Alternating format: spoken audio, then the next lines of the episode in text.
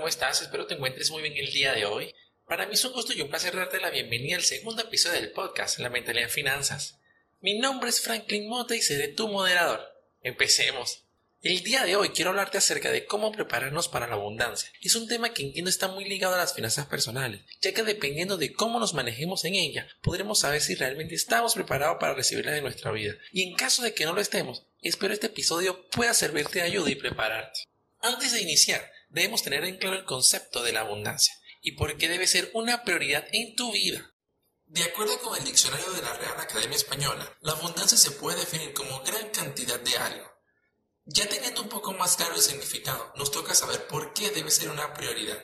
Tenemos que entender que cuando las personas desean lograr un hito trascendental en su vida, deben aplicar todo su esfuerzo y dedicarle muchísimo tiempo para lograr ese objetivo propuesto, ¿correcto? Ahora bien, ¿por qué debe ser diferente con la abundancia? Si yo, Franklin Mota, quiero disfrutar de una abundancia constante y sostenida en el tiempo, todos mis esfuerzos y mi tiempo deben estar concentrados en realizar acciones que tengan como resultado esa abundancia que tanto deseo.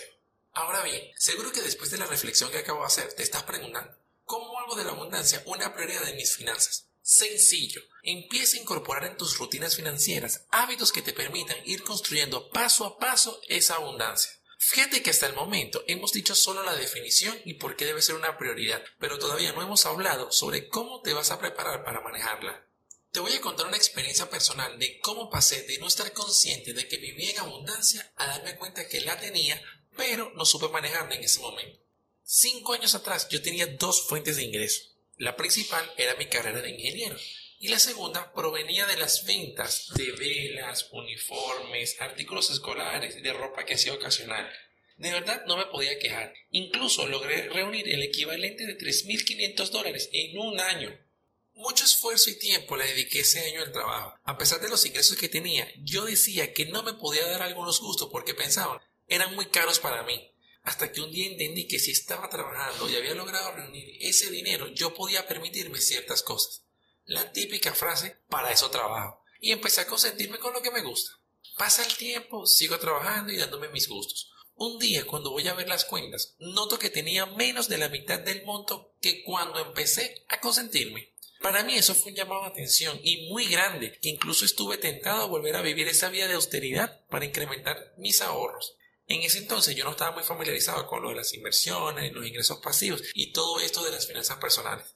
Allí me planteé una pregunta cómo podía hacer para mantener ese estilo de vida que había probado y que me gustó, pero a la vez seguir incrementando mis ahorros. Me comencé a planificar financieramente y en el corto plazo ya empecé a ver resultados. Siempre que me acuerdo de esta anécdota, viene a mi mente una frase del personaje de Heath Ledger en Batman el Caballero de la Noche cuando él dice las personas que desean algo son como el perro que corre detrás de un auto y lo persigue. Así logra atraparlo, no sabrá qué hacer con él.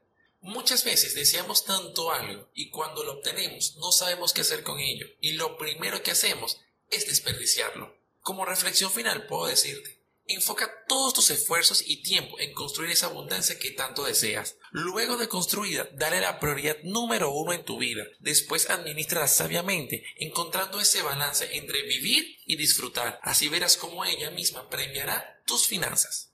Te invito a que compartas este episodio con algún familiar o con tus conocidos y me sigas en mi página de Instagram como arroba temática financiera. Allí encontrarás material exclusivo que subo diario. Me despido, pero no sin antes dejarte este decreto. Mi elección es vivir una vida abundante. Nos escuchamos en un próximo episodio de La Mentalidad en Finanzas. Mi nombre es Franklin Mota y espero que tengas excelente resto del día. Hasta luego.